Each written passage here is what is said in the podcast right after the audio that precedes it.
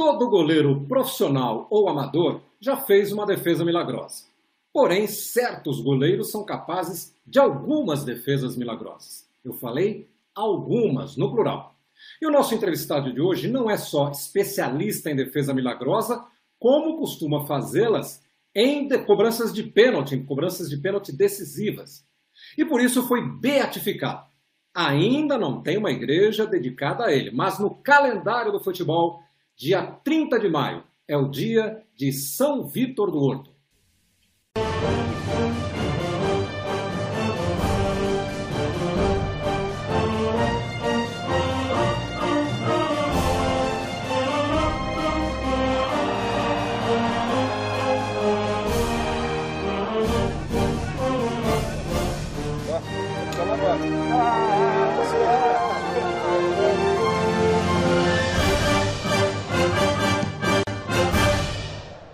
Comigo, neste sagrado, pequeno, grande círculo, dois santos jornalistas que acompanharam a carreira de um dos maiores goleiros do futebol brasileiro.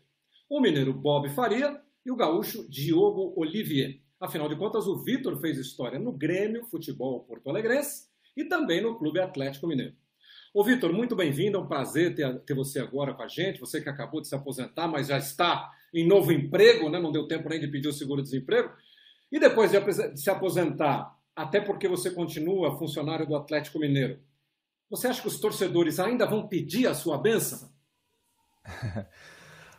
Olá, Milton, é, Bob, Diogo, né, prazer falar com vocês. É difícil até ver essa, essa tagzinha embaixo, ex-goleiro, né? É, que ainda não né, virando a chave, mas talvez não parei para pensar nisso, né? Até porque saí do cargo de goleiro, já entrei como gerente do clube, então o dia a dia é bem corrido, né? Então é, acho que a história está escrita, o legado foi deixado, a história bonita também foi foi escrita, então é, isso não, não, se apaga, independente do tempo que vai passar, né? Tudo isso que, que aconteceu, né? seja jogando aqui no Atlético, seja também com a passagem no Grêmio, isso né, vai ser eternizada. E fico feliz de poder, né, é, enquanto atleta profissional, ter marcado meu nome é, em dois grandes times.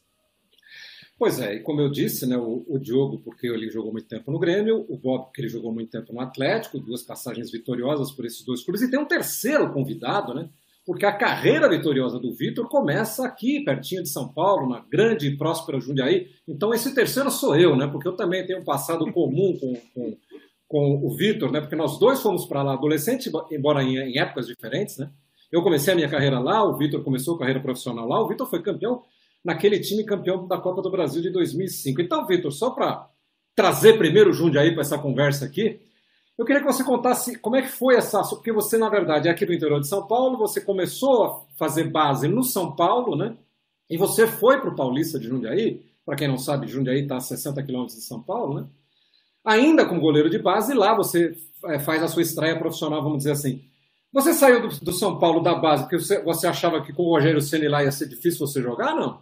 Não, na verdade, é... não foi bem uma escolha, né? Ter que é iniciar no Paulista, né? Na verdade, o futebol, né, nas categorias de base, ele é muito competitivo, né? Tem, tem muitos garotos e, né, na verdade, eu nem cheguei a ser efetivado no São Paulo, né? E, e o Rogério, se não me engano, na época ele estava iniciando, né, a carreira como titular de São Paulo, mas foi por questões de espaço mesmo e eu já tinha tido o primeiro contato com o Paulista, né? E acabei não, não sendo efetivado no São Paulo.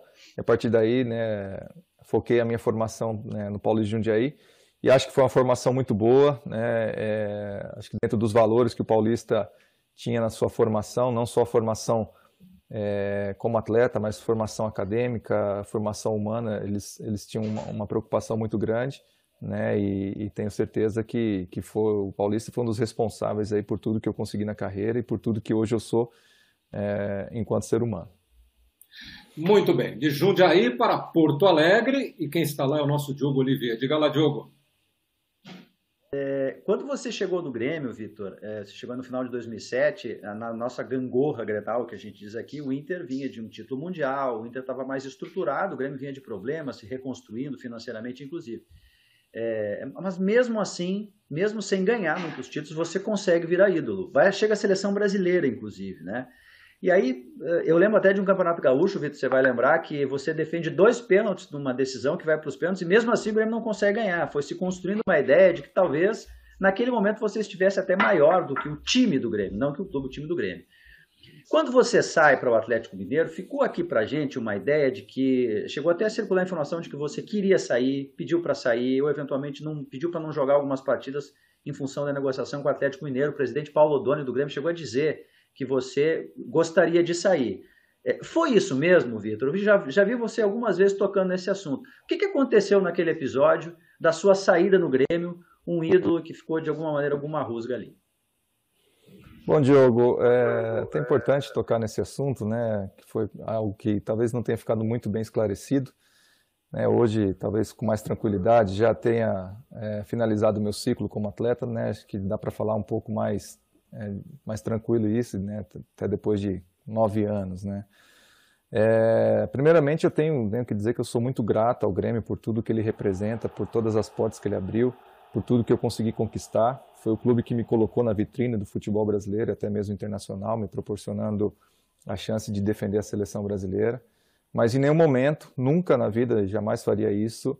É, é, eu, eu pediria para sair, pediria para é, né, que eu não queria mais jogar pelo Grêmio, isso nunca aconteceu, né, e acho que às vezes o torcedor ele, ele acaba é, levando isso como verdade, às vezes né, que eu fui jogar né, com torcida em Porto Alegre e acabei sendo um pouco vaiado pela torcida do Grêmio, né, nunca achei isso justo, mas é, talvez pela informação que foi, foi veiculada, mas nunca pedi para sair, nunca pedi é, para ser negociado, nunca entendi dessa forma, estava feliz, né, a negociação ela, ela foi entendida como positiva para o Grêmio em termos financeiros, né, foi, foi algo que foi assumido pela, por quem dirigiu o clube na época.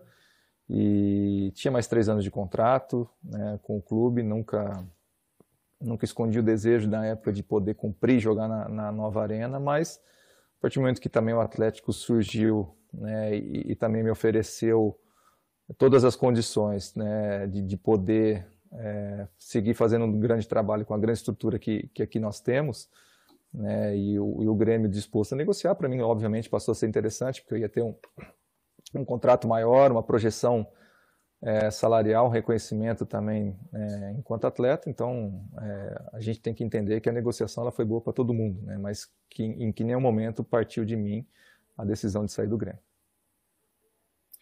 Bob Faria, Vitor, antes de tudo, te cumprimentar pela, pela bela carreira, te desejar sucesso na sua nova, na sua nova caminhada. E eu queria entender o seguinte: é, quando você chegou no Atlético ali é, em 2012, no meio de 2012, né, o Atlético tinha tido um ano muito ruim em 2011, praticamente brigando contra o rebaixamento, estava se reestruturando, estava montando um time que depois veio a ser o campeão da Libertadores. Uh, e o Atlético vinha de uma sequência de profissionais ali tentando uh, acertar-se nessa, nessa posição de goleiro.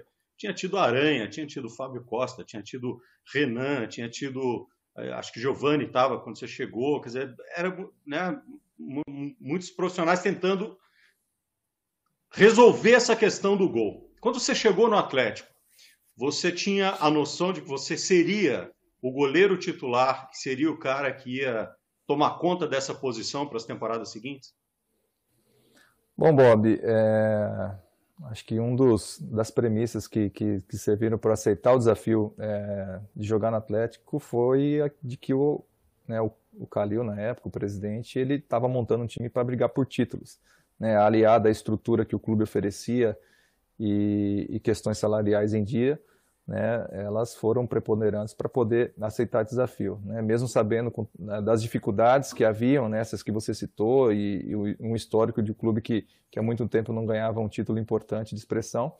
Né, aceitei esse desafio, né, sabendo que encontraria um time extremamente competitivo, um time forte que poderia é, brigar por títulos e, e penso que, que, que, o papel do goleiro ele também está muito relacionado à, à, capacidade da equipe. Se você tem uma equipe competitiva, uma equipe é, que vai brigar por títulos, o goleiro também ele vai, ele vai se destacar. E eu tive a felicidade de poder é, estar na meta do Atlético no momento é, onde a equipe era muito forte, né, uma equipe é, brilhante, então eu me sinto parte importante dessa engrenagem, mas se não fosse uma equipe competitiva, é, provavelmente eu não, não, não ganharia, ganharia, tanto destaque como ganhei, mas é, me sinto muito feliz né, de poder ter sido protagonista também nas grandes conquistas que o Atlético teve é, a partir do momento que, que eu vesti a camisa atleticana. O, o Vitor, eu disse aqui na nossa abertura né, que o dia 30 de maio passou a ser o dia de São Vitor do Horto, né, uma brincadeira da torcida do Atlético Mineiro com você. Então eu vou te convidar, convidar quem está nos assistindo, o Bob, o Diogo, para a gente voltar ao dia 30 de maio de 2013. Vamos relembrar aqui. Ó. Liascos, pé direito, a batida, pegou!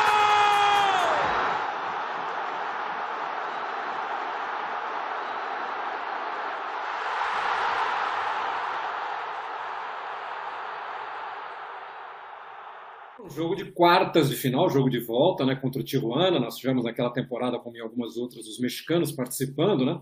É, o jogo empatado, se, você, se o Atlético perde o jogo, ele estava eliminado da Libertadores da América quando você defende. De maneira impressionante, a gente revendo as imagens aqui, eu estava lá no dia, eu narrei o jogo, mas revendo as imagens, é impressionante você defender com o pé esquerdo, né, do lado contrário que você estava caindo, enfim. E ali surgiu o, o São Vitor, né? Eu queria que primeiro você relembrasse, eu imagino que você, se a gente se emociona, imagino você revendo essas imagens, relembrando esse jogo, né? Como é que foi essa história de você ter se transformado ali num santo para a torcida do Atlético Mineiro, né? um, um pegador de pênaltis? Bom, Milton, é... até agora vendo essas imagens, né, e, e, e já na condição de ex-atleta, de ex-goleiro, é... a, a, emoção ela acaba sendo maior, né, porque até então eu vivia o dia a dia de atleta. Agora vendo de fora a gente né, consegue analisar mais friamente. Realmente né, foi uma defesa que marcou demais a minha carreira, acho que a carreira, não só a minha carreira, mas a história do clube, né? Acho que foi foi um, um, ponto muito marcante dentro daquela conquista, né? Acho que a partir dali a equipe realmente viu que brigaria pelo título da Libertadores e a sensação indescritível, né? De, de poder é, protagonizar um momento como esse, né? E, e, a partir daquele de 30 de maio de 2013 a, a torcida atleticana é, estabeleceu, né? O, é, fez com que esse dia fosse conhecido como Dia de São Vítor aqui em Belo Horizonte. Inclusive, em épocas pré-pandemia, eles faziam é, procissão, né, se reuniam ali no, no, entorno da Independência para para relembrar esse dia e isso é legal, cara. Isso é, isso é gratificante, né? Isso é, é, é um mérito de que poucos atletas, né? É um privilégio que poucos atletas têm, né? De poder ter marcado a história de um clube de forma tão tão forte, né? Tão emocionante. Vale dizer que a Igreja Católica, a Igreja Católica tem mesmo um São Vítor. O Vítor, na verdade, do Atlético antecipou um pouco o dia, porque o dia de São Vítor da Igreja Católica é dia 15 de junho. Mas com esse feito do Vítor, eles anteciparam em 15 dias. Também é conhecido como Sanguido, né? o santo da, da Igreja Católica. Agora, só para a gente continuar na área dos pênaltis, Vitor, é, só, só peguei aqui números do Atlético Mineiro. Você pegou, você teve contra você no gol 59 penalidades máximas. Destas 59, 17 não entraram. Teve uma na trave, teve uma para fora, mas você fez 15 defesas em 59 pênaltis. E aí o nosso Sidney Garamboni, que é o nosso matemático aqui da equipe, ele fez as contas. 15 pênaltis em 59 significa 25,4%. Ou seja, para a gente arredondar a conta, você no Atlético pegou um pênalti a cada quatro que foram cobrados contra você. O que, na minha opinião, né, não sou goleiro, é, isso só de 2015 para cá. É, é, eu não sou especialista em gol, enfim, mas para mim é impressionante um goleiro que pega um pênalti a cada quatro, né? E eu queria que você contasse como é que isso funciona como? É instinto? É treino? Você nasceu assim? Enfim, como é que você pega tanto pênalti? Bom, Milton, é, acho que essa estatística ela tem que ser vista, é, entendida se ela é em bola rolando ou se é também em cobranças de pênaltis, né? Porque até agora, o final do ciclo, o Bob pode confirmar acho que foram 20 defesas de pênalti também, hum. né? mas também contando com, com decisões por pênalti. É... Então, assim, Milton, essa pergunta é bem interessante. Acho que é uma coisa que você tem que ir aprimorando dia a dia, né? Num, né? Num... Claro que, que a gente tem um, um, talento, né? E a gente tem que ir aprimorando isso. Né? E eu falo que, que a disputa de pênalti ela é, uma grande, ela é uma grande disputa emocional também, né? entre goleiro e batedor.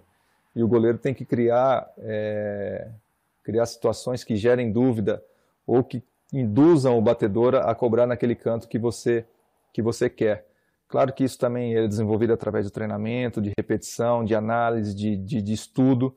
Né? Acho que é, é, uma série de fatores né, que, que ao longo dos anos eu consegui é, desenvolver, né, conseguir aprimorar.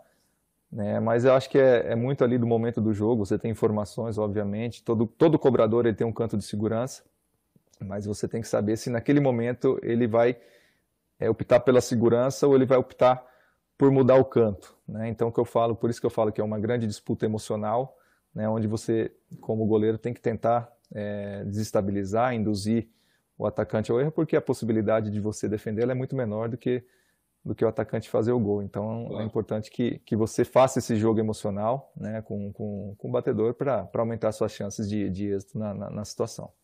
Diogo Oliveira. Eu quero continuar nessa, já que nós estamos com o Santo aqui, precisamos falar do milagre. Eu lembro de uma, um, um, campeonato brasileiro é, aqui pelo Grêmio que você pegou seis pênaltis. Foi um absurdo aquele ano. Era pênalti o Vitor defendia.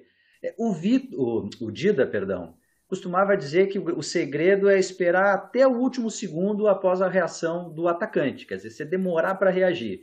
Você falou agora há pouco, na, na pergunta anterior do Milton, é que tem também uma questão de instinto. Eu, eu te pergunto, é duas em uma. Qual é o seu macete para defender pênalti? E quando é que você descobriu que tinha essa característica diferente? Assim, quando é que você pegou um pênalti e alguém disse, olha, você é pegador de pênalti? Bom, é, sabe que meu, meu percentual de, de, de, de acertos, de defesa de pênaltis, esse, esse ano que você citou foi o ano 2010, foi um dos anos que eu mais defendi pênalti, né, é, em bola rolando. É, acho que de 10 cobranças eu acabei pegando 5 ou 6, é, agora não me lembro. E foi algo que, que eu comecei né, a fazer, né, principalmente depois que, que, os, que o pessoal do banco de dados, né, acho que era o CDD do Grêmio, se não me engano na época, começou a passar para mim os, as informações dos batedores. Eu começava a ver muitos vídeos, então eu sabia, né, através de imagens, estatísticas, basicamente onde os atacantes já batiam, de todas as equipes, independente se é adversário da próxima rodada ou não. Eu fazia isso rodada após rodada. E o índice de, de defesa ele, ele, aumentou substancialmente. Então, é, além das informações, né, acho que é, existem é, variantes que podem né, demonstrar onde o atacante vai bater. Né? Acho que enquadramento em, em relação à bola, a distância em relação à bola, a velocidade que o atacante corre né, se ele está mais de frente, mais de lado, correndo mais rápido, correndo mais devagar, é, podem te dar indícios. Não, não, é uma regra, mas se você conseguir fazer essa análise né, do batedor ali naquele momento, suas chances de, de conseguir fazer a defesa, é, é, elas aumentam bastante. Bob. Vitor, ainda falando dessa coisa da técnica do goleiro, né, e é, da importância do treinamento, a importância da estatística, a importância é, do estudo, nos seus 20 anos é, de carreira, o que, que, mudou na preparação do goleiro? O que, que era standard lá quando você começou e que ficou obsoleto no seu último ano de carreira e o que, que é, foi ou criado ou que teve é, grande importância, fora a regra que mudou do jogo no meio desse caminho, o que, não, Bob, que, que mudou assim, principalmente assim, na preparação? Hã?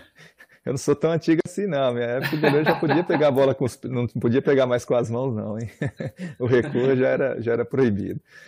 É, né, só descontraindo um pouquinho, mas realmente muitas coisas mudaram em termos de treinamento e em termos de exigência também dentro das partidas, né?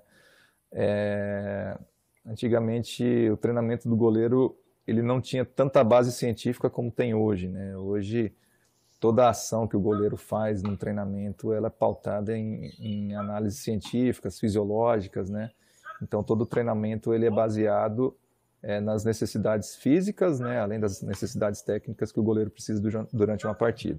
Né? Antigamente os treinamentos eles eram mais volumosos, né? Duravam mais tempo, né? Talvez mais com uma intensidade um pouco mais baixa. Hoje essa, essa equação se inverte. Os treinos são muito intensos, né? Porém é, a quantidade de repetições durante cada, cada exercício, cada série, ela é menor. Né? Em, em média, o goleiro faz né, em cada exercício um, né, um, de, de quatro a seis ações, ou de duas a seis ações, dependendo da intensidade né, e o nível de exigência. E acho que, acho que o grande ponto que mudou, né, que evoluiu muito, que, que se, se tornou uma exigência muito grande para o goleiro, né, o Vitor, quando começou a carreira e hoje, quando é, antes de encerrar a carreira, foi a questão do jogo com os pés.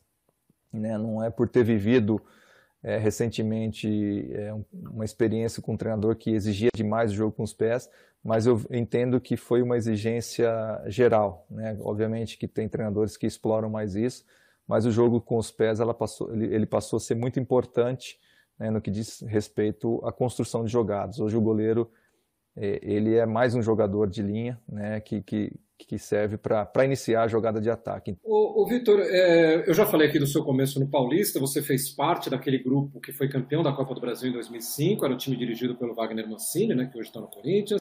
É, você nem era o titular ainda, mas fazia parte daquele grupo. O próprio Wagner Mancini acaba sendo o responsável pela sua ida para o Grêmio em 2008. Lá você também foi campeão, foi campeão gaúcho em 2010.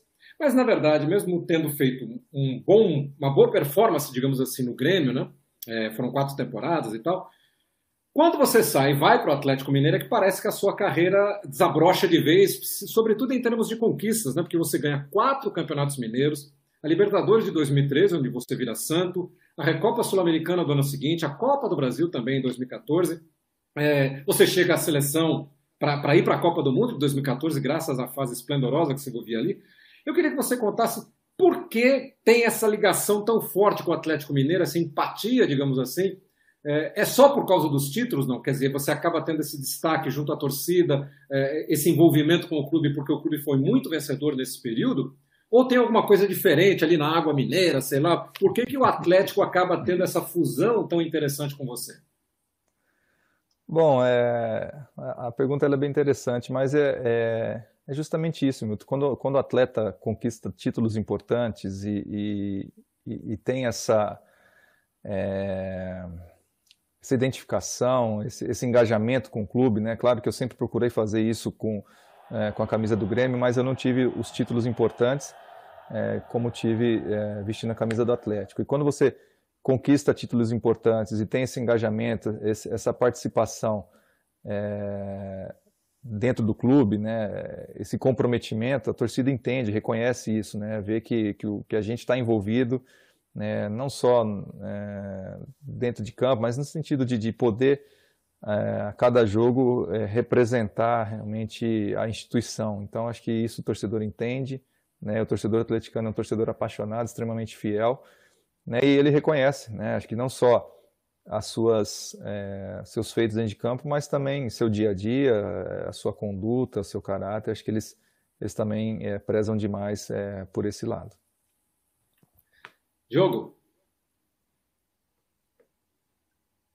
É, qual é o melhor goleiro da atualidade e qual é, é quem foi para você o ídolo da profissão? Aquele cara que, enfim, você olhava e dizia: é isso que eu quero para minha vida. O ídolo da profissão e quem é o melhor goleiro da atualidade? Atualidade no Brasil ou atualidade no mundo? O goleiro brasileiro? Pode ser as duas. Pode ser, pode ser o melhor goleiro do mundo o melhor goleiro brasileiro. Fica a sua, fica para você. Bom, é, bom, então vamos, vamos nas duas linhas. Né? Primeiramente, acho que atuando no Brasil, hoje o grande nome, sem dúvida, é o, é o Everton do Palmeiras, né?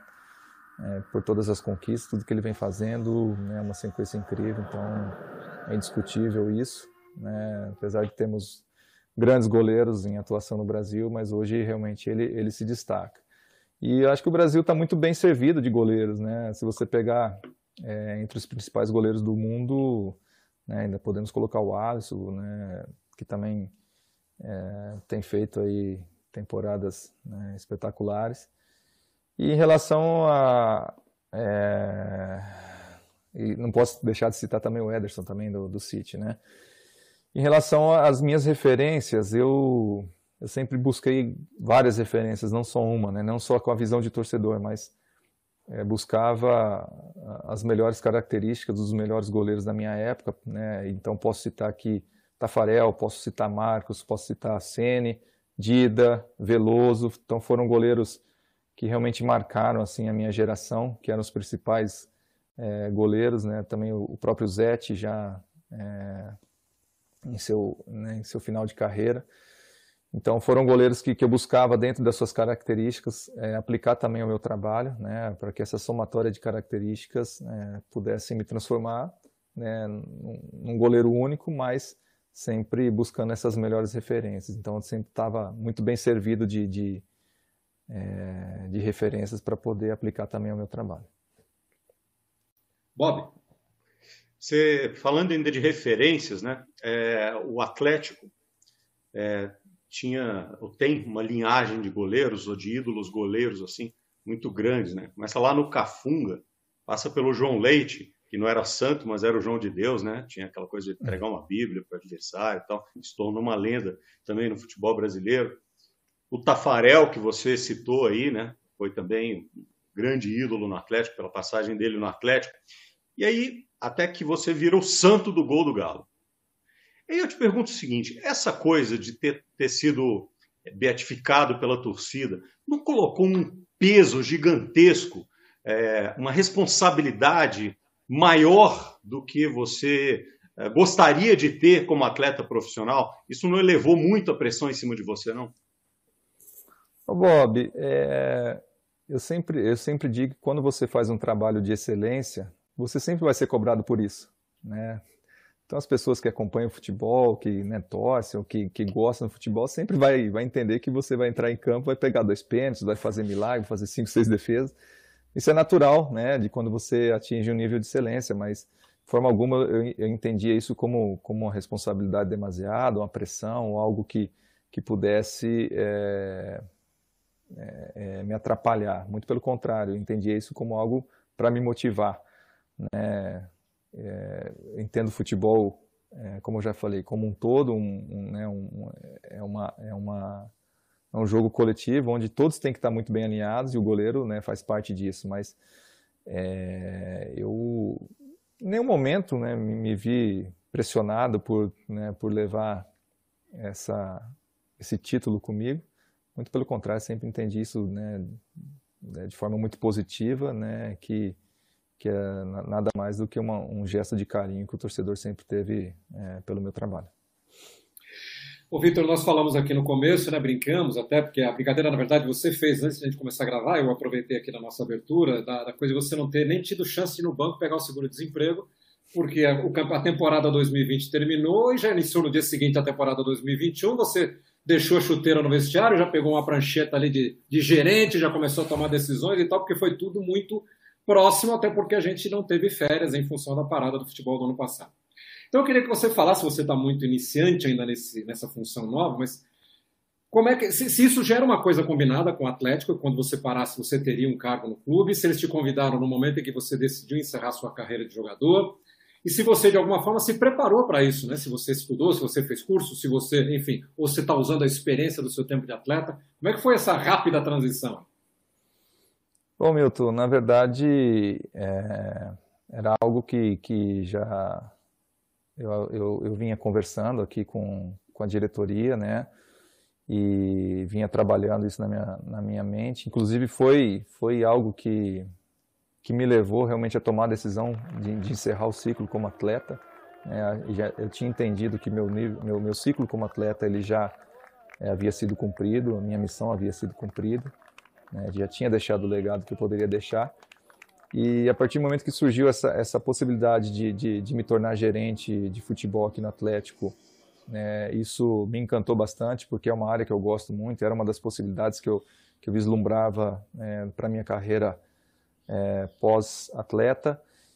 E né, na verdade, isso só fez que eu antecipasse algum tempo né, no, no, meu ciclo como atleta, mas também ganhasse é, como um período de aprendizado e, e crescimento nessa, nesse novo segmento.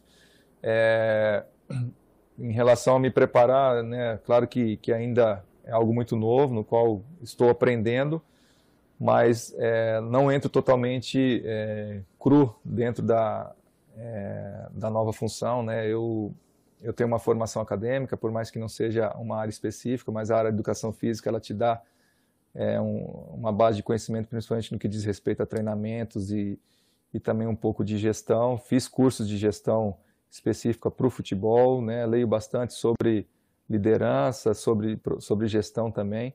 Então, eu sempre procuro me manter é, informado, né? E então não foi algo que, que me chocou, né? Quando quando tirei a, a luva e a chuteira e coloquei ali uma roupa um pouco mais social, porque realmente eu já tinha, é, não era um terreno totalmente desconhecido, né? E, e, com e o fato de poder me manter no mesmo ambiente de trabalho, conhecendo as pessoas, os atletas e todo todo o staff que, que trabalha lá no clube, isso facilitou demais para mim essa adaptação.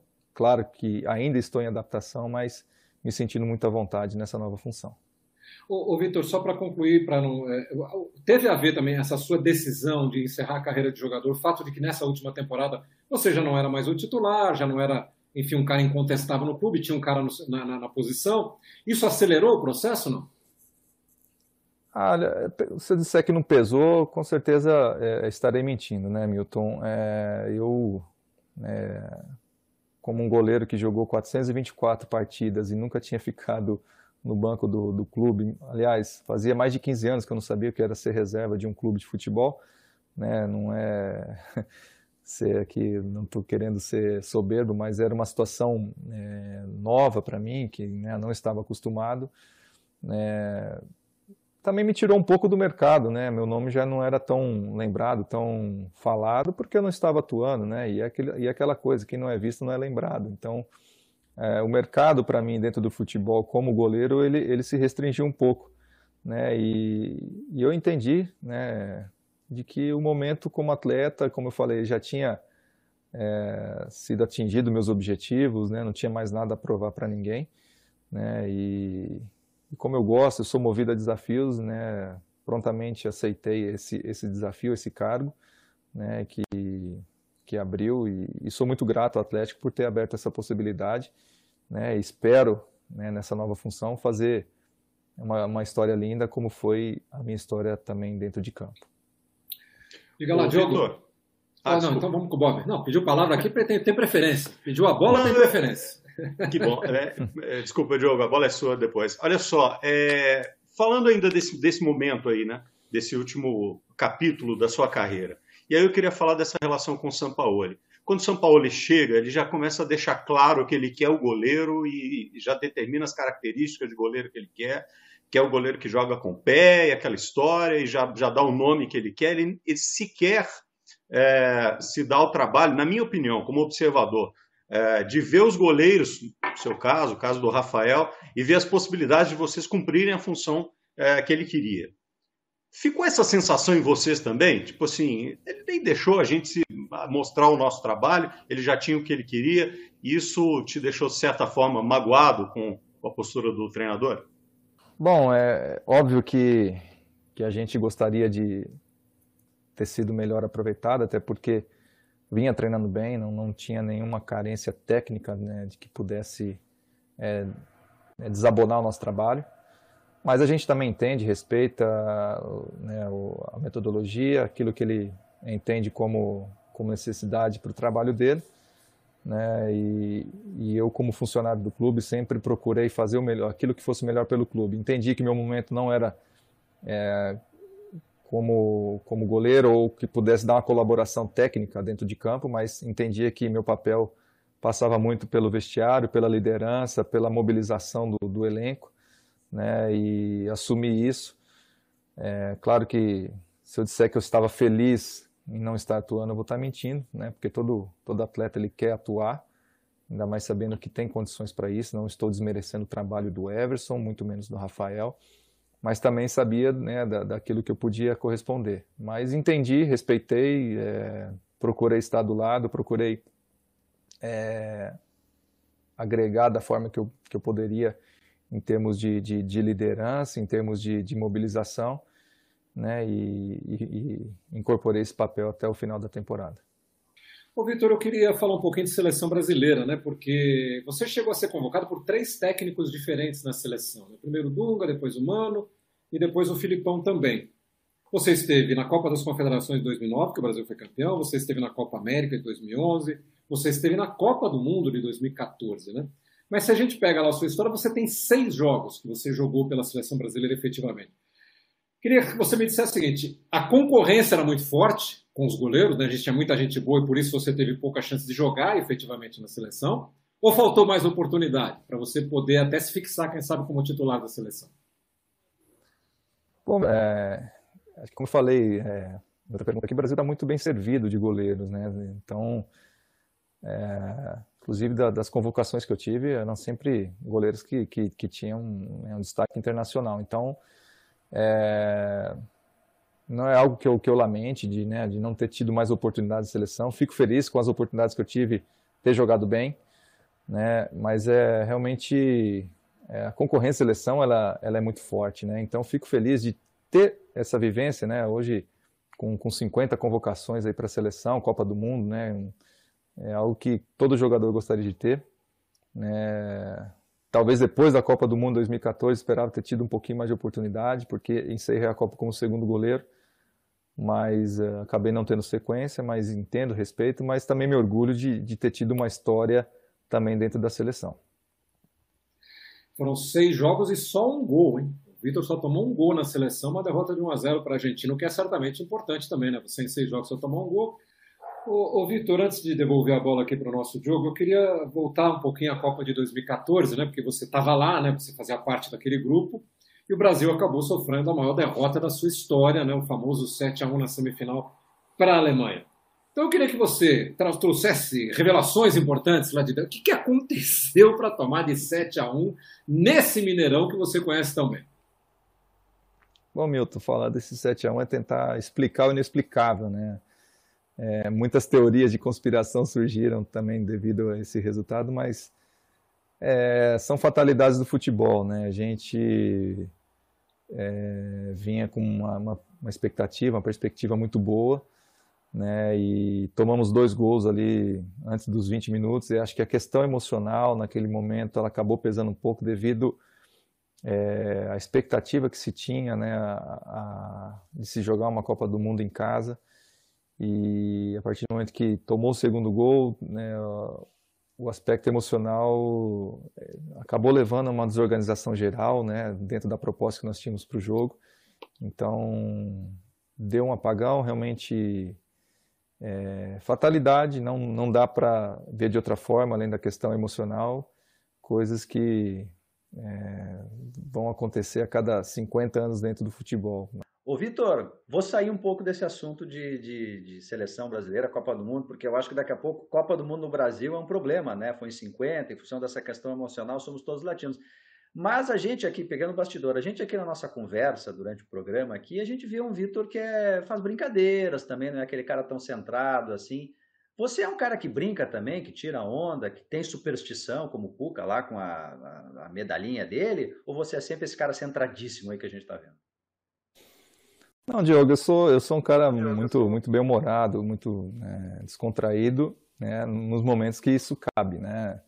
Acho que a gente tem que saber entender o momento de cada coisa, mas principalmente dentro do vestiário ali, eu gosto de brincar, gosto de interagir, gosto de, de botar apelido, de sacanear alguém, né? É normal, acho que o bom humor, o ambiente leve, ele faz, é, faz o ambiente, né? Então, é importante ter essa leveza, né, num ambiente onde se vive tanta pressão, e tanta cobrança, é importante ter momentos de leveza e de contração, né, para que tire um pouco essa, essa cobrança exagerada.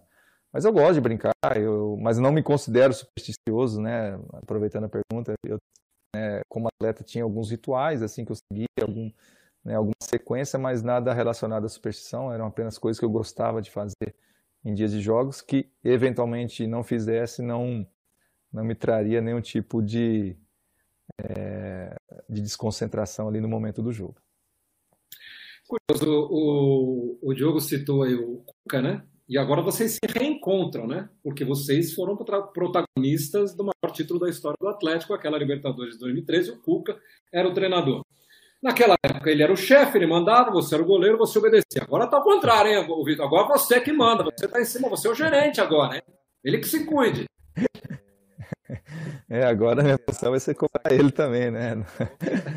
Mas brincadeiras à parte, acho que seremos companheiros de trabalho ali, né? Lado a lado, né? de poder é, participar de momentos importantes ali, né? para poder fazer essa, esse grande elenco que o Atlético montou, essa grande equipe, né? Vejo o Atlético hoje com, um dos principais elencos aí do, do, do Brasil. Né? Espero que o Cuca consiga, dentro da sua capacidade, que já demonstrou ser gigantesca, extrair o melhor de cada atleta, desses, desses atletas que aqui estão, para que coloque o Atlético né, entre os principais clubes aí do, do, futebol da América Latina. Diga lá, Bob. Engraçado, né? Não, é engraçado, né? Porque a gente está é, falando dessa coisa de superstição e tal, e relembrando esses momentos mais marcantes, assim. A gente lembrou, eu tenho a impressão de que a participação na Copa do Mundo de 2014 deve ter sido um dos momentos mais, um dos piores momentos da sua carreira, como, como participante daquele grupo e tenho a impressão de que a conquista da Libertadores deve, ser, deve ter sido o máximo. E falando um pouco dessa campanha, foi uma campanha é, recheada de superstição, né? É, a começar pelo treinador, com tudo que envolve, né? o Cuca tem essa, essa coisa das as manias do Cuca, a religiosidade e tal, o comportamento dele.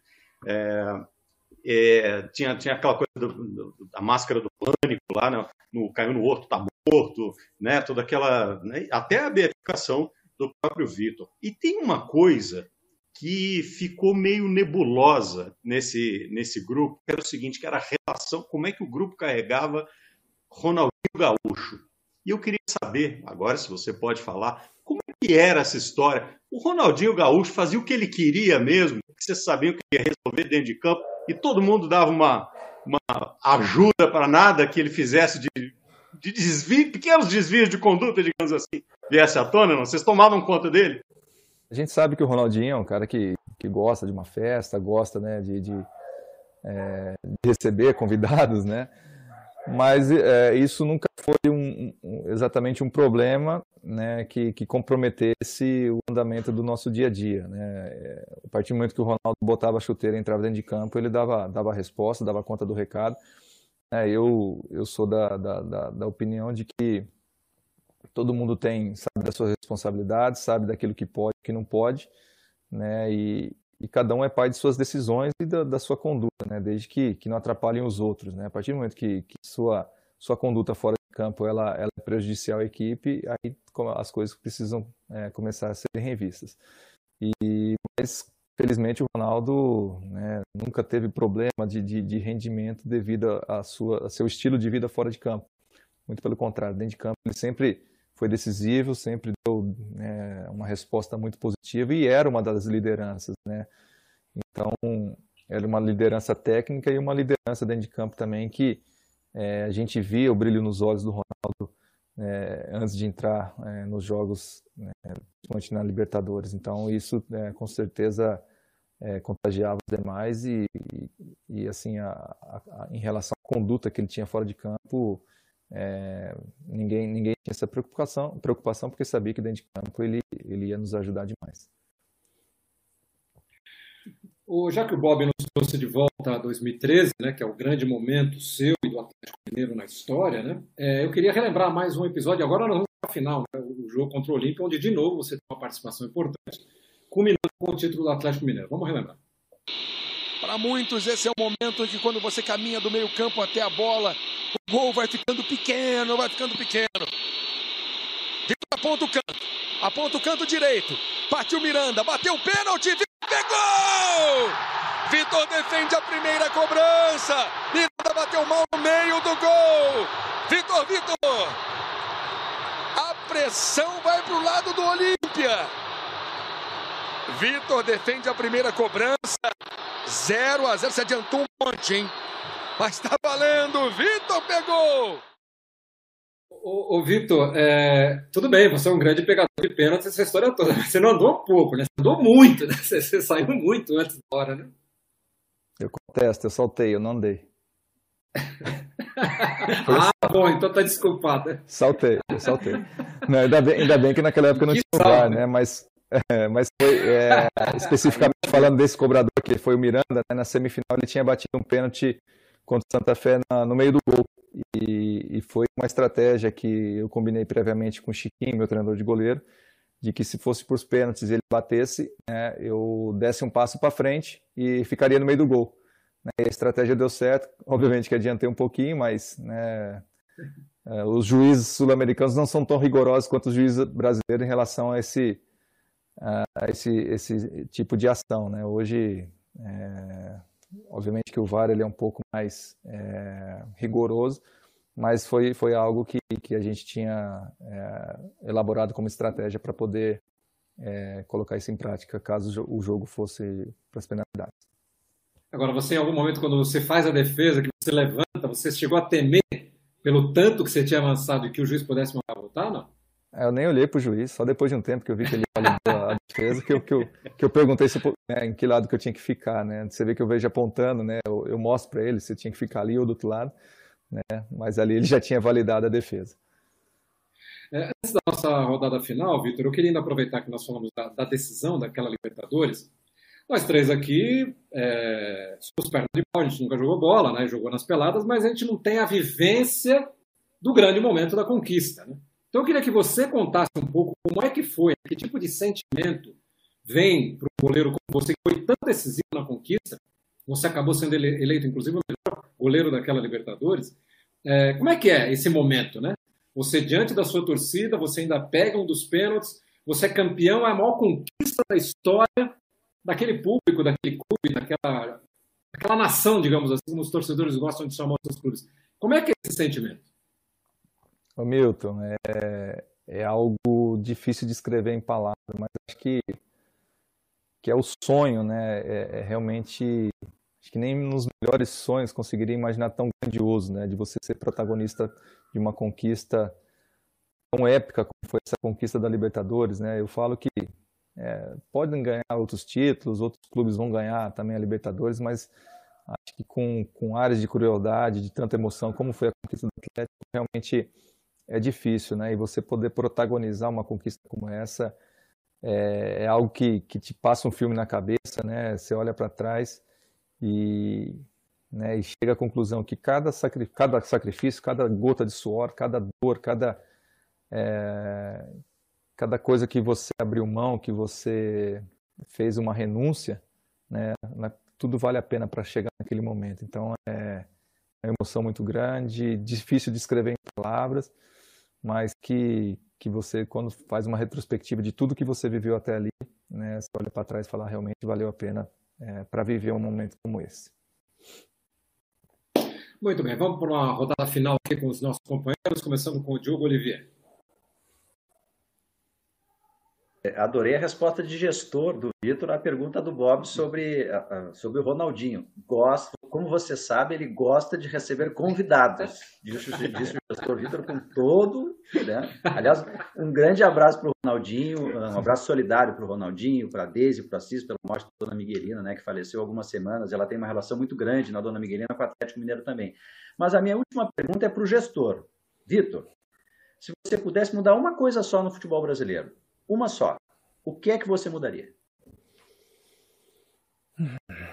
Boa pergunta. Deixa eu pensar aqui o que, que eu mudaria.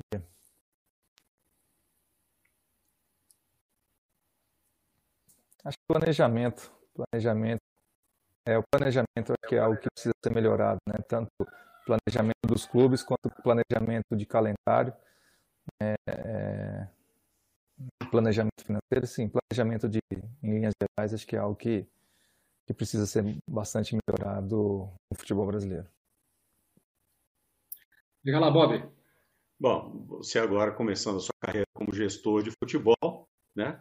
De repente pode achar uma oportunidade para ajudar a mudar isso, mesmo que você for avançando nos cargos, né? Se é que a sua ideia é continuar nessa função e a gente deseja mais uma vez todo sucesso do mundo pergunto para você o seguinte: e na sua carreira, se você tivesse que mudar alguma coisa, você teria mudado? O que seria? Assim, eu, na verdade, eu não mudaria nada em relação à minha carreira. Acho que eu sempre fui muito feliz nas minhas escolhas, sempre né, fui muito acertado. Mas talvez algo que eu gostaria de ter vivido na minha carreira é o fato de nunca ter disputado uma Champions League, um campeonato europeu, né, ter vivido uma liga como essa. Então era algo que eu gostaria de ter vivido e não vivi na minha carreira.